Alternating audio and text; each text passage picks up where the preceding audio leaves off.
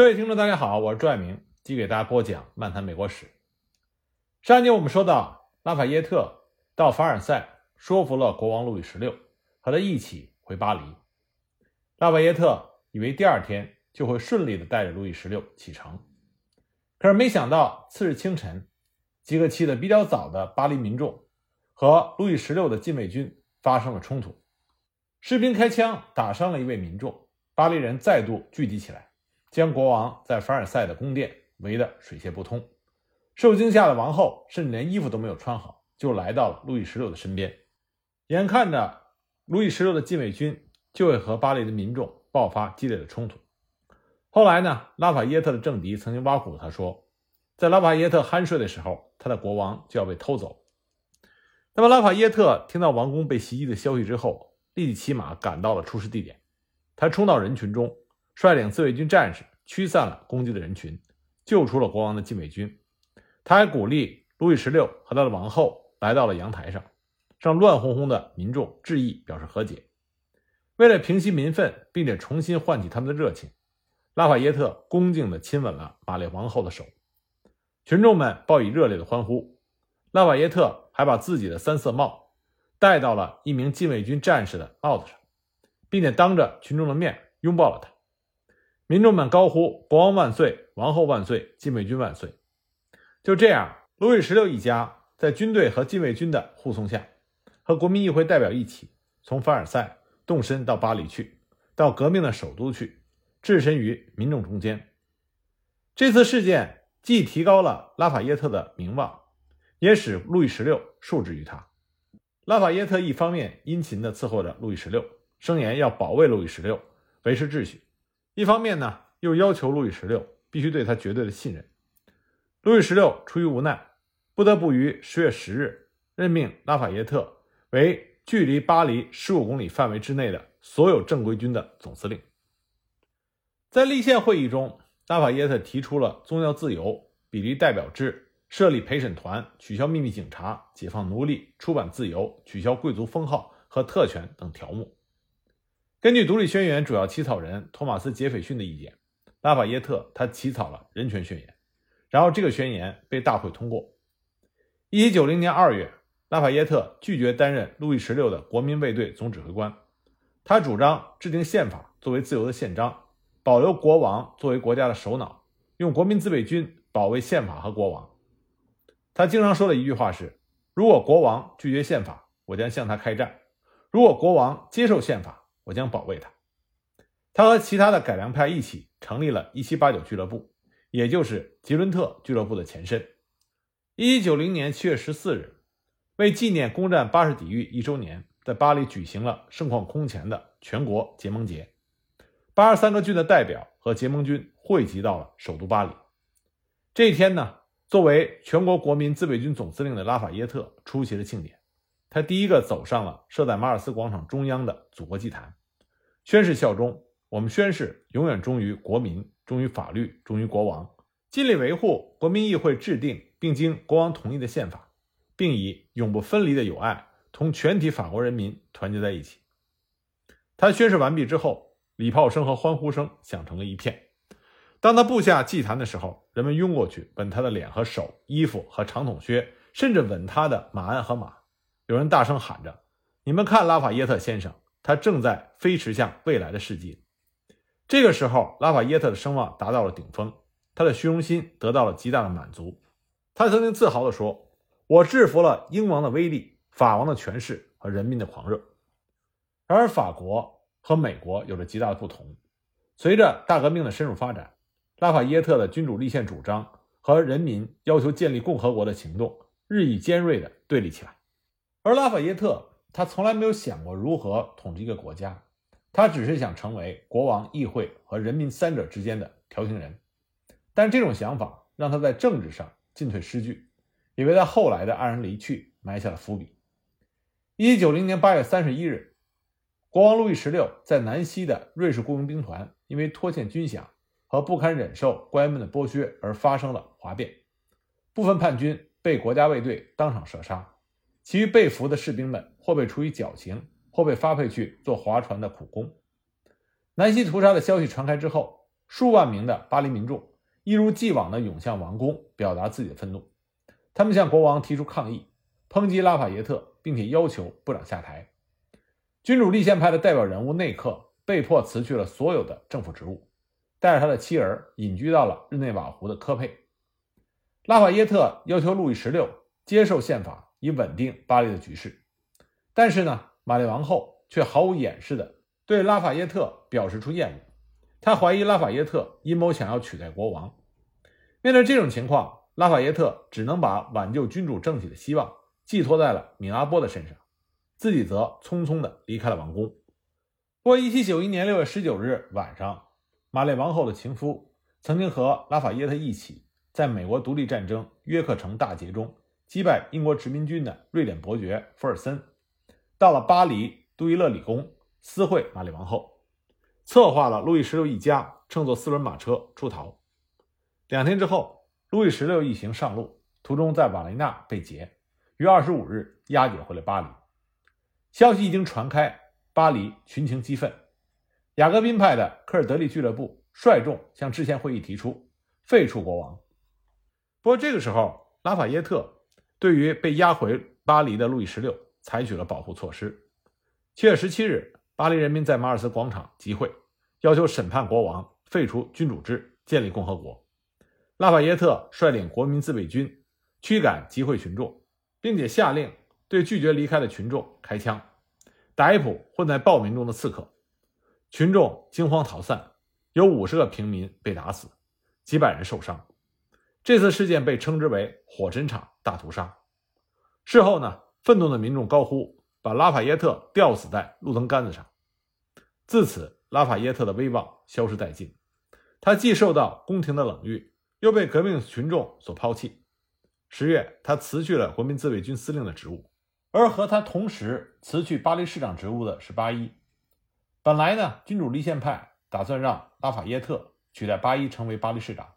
但是议会中宫廷派的代表却把所有的选票都投给了吉伦特派的候选人佩蒂翁。至此，拉法耶特不仅失去了军队的指挥权，也没有能够在政府中占得一席之地，彻底在政治上失去了主动权。后来呢，他在1792年初支持法国对奥地利宣战。希望能够成为军队的统帅，为国建功，从而再次赢得议会和国王的信任。四月二十日，他担任中路军的指挥，率师进入奥地利属尼德兰，但是因为北路军的失利而被迫撤退，如意算盘再次落空。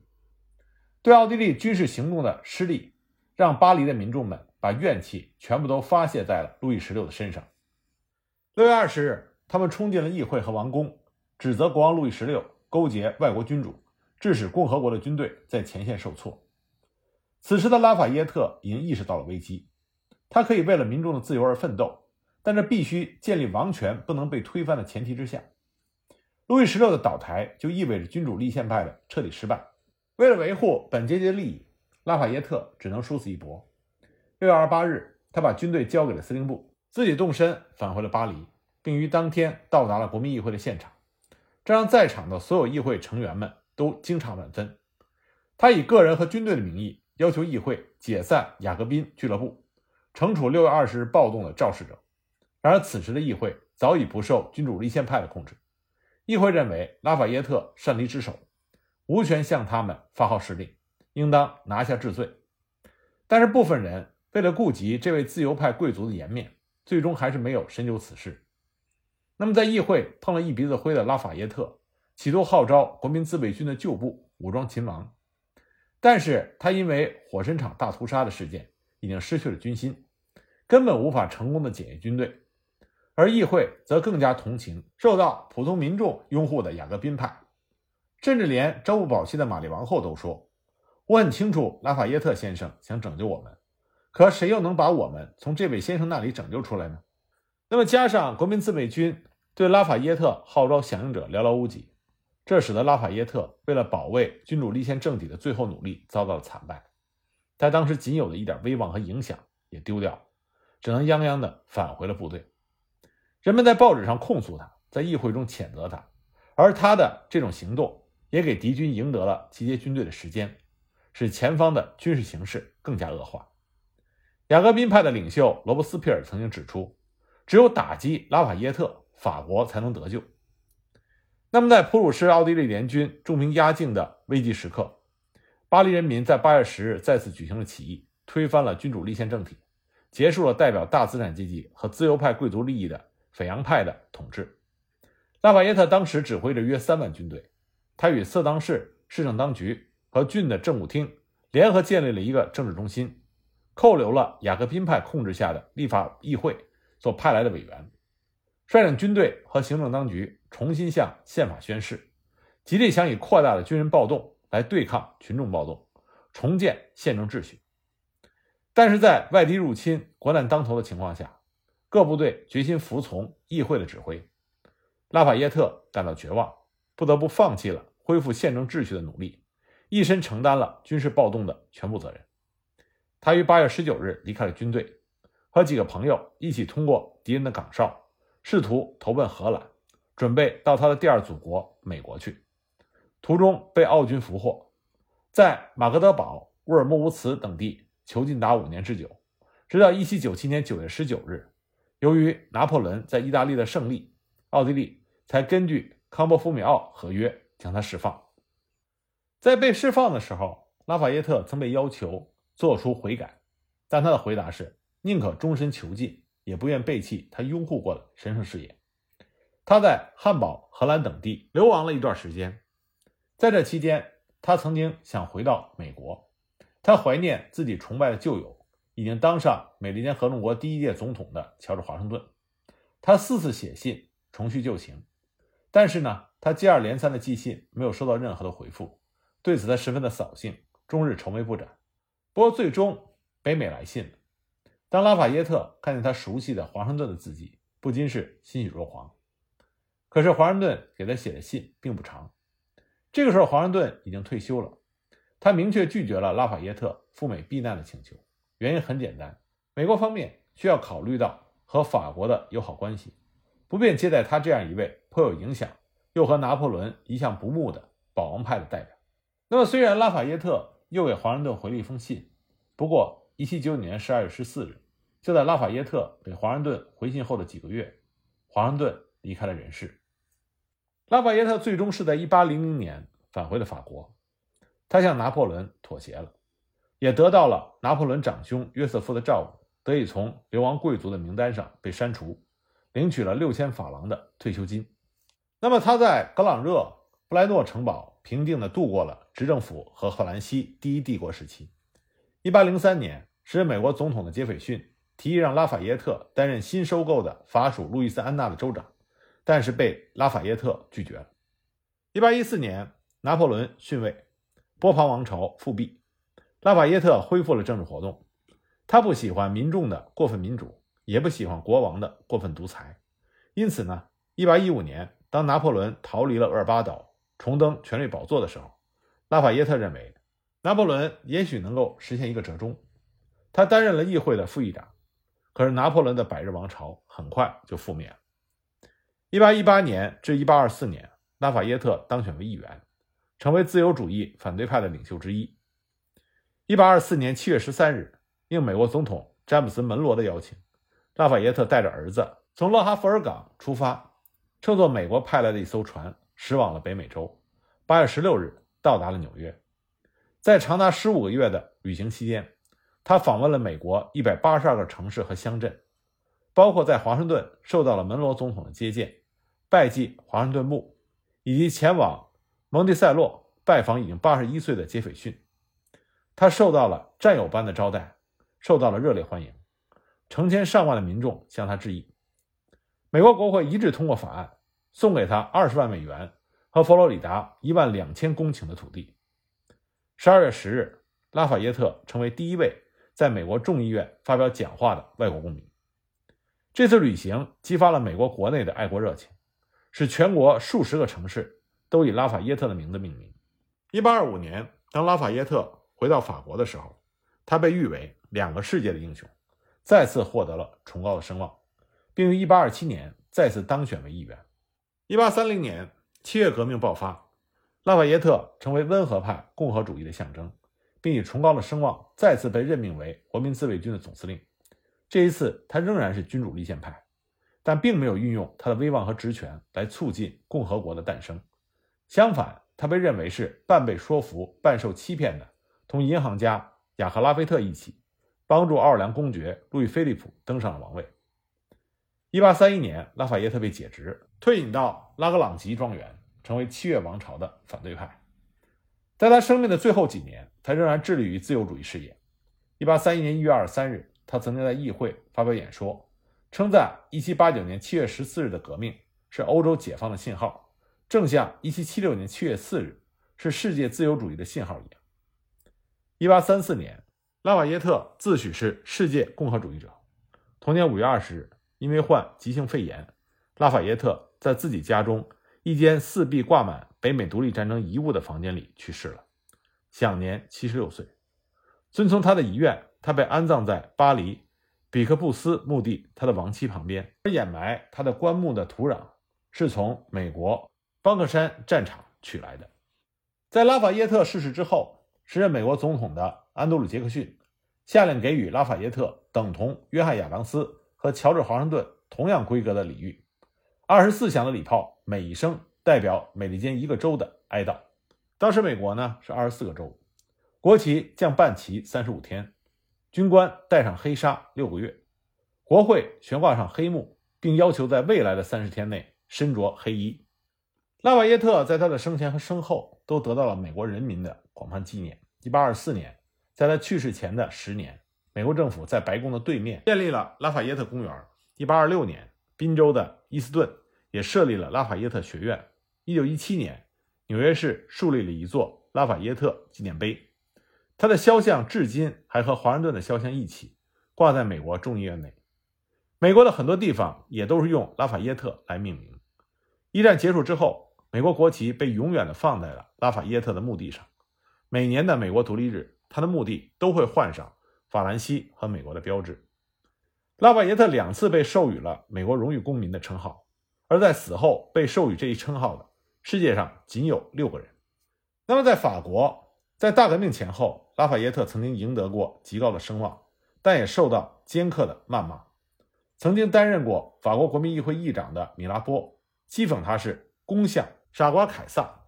政治家德穆兰咒骂他是盗窃民望的惯偷；民主派革命家马拉则指斥他是伪装的人民之友、宫廷的廉价走狗；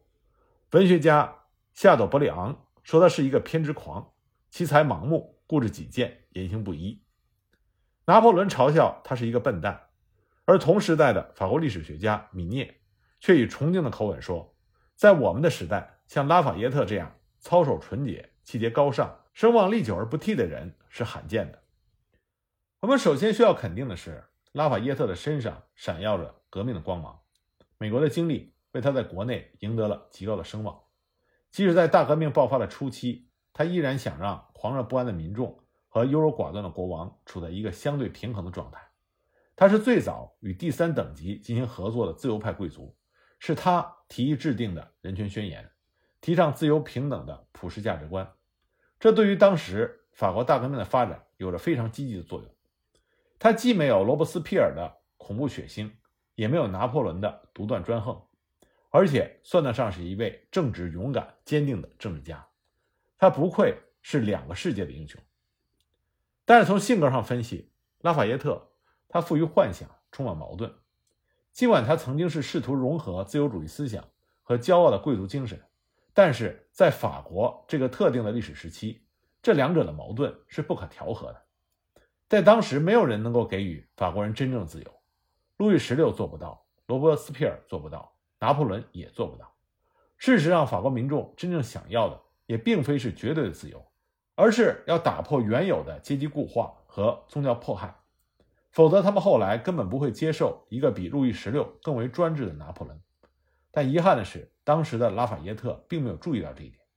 他想要争取自由、建立平等，却不愿意抛弃军权。这种自我矛盾的心理导致他看上去并没有明确的政治立场。路易十六以为他想取代自己而代之，民众却认为他是路易十六的卫道士。因此，罗伯斯庇尔才会告诉民众，只有打击拉法耶特，法国才能得救。以拉法耶特为首的君主立宪派，尽管他们在法国大革命的初期掌控了形势，占得了先机，但是法国的具体情况就注定了他们的悲剧。君主立宪派的代表大多数是自由派贵族，他们本来就势单力薄。随着大革命的爆发，大批的贵族因为害怕受到迫害而逃亡到国外避难。曾经享有特权、压迫民众的贵族阶层，早就失去了往日的风光。另一方面呢，由于经济危机所导致的粮食短缺，也促使教会财产被世俗权力无偿征用。很多教士同样也离开了法国，剩下的教士则拒绝向新政府表示效忠。那么，资产阶级已经成功的取代了贵族和教士阶层，成为法国政治舞台上的最强者。而雅各宾派则团结了众多民众的力量。一举成为议会中一股不容小觑的势力，他们渴望颠覆王权，建立共和国。在认清了君主立宪派的真面目之后，必然会与之分道扬镳。那么，宫廷派也是君主立宪派为叛徒，更不可能与他结盟。在里外不是人的情况下，君主立宪派四面楚歌，孤掌难鸣，失去对政权的掌控也是顺理成章的事情。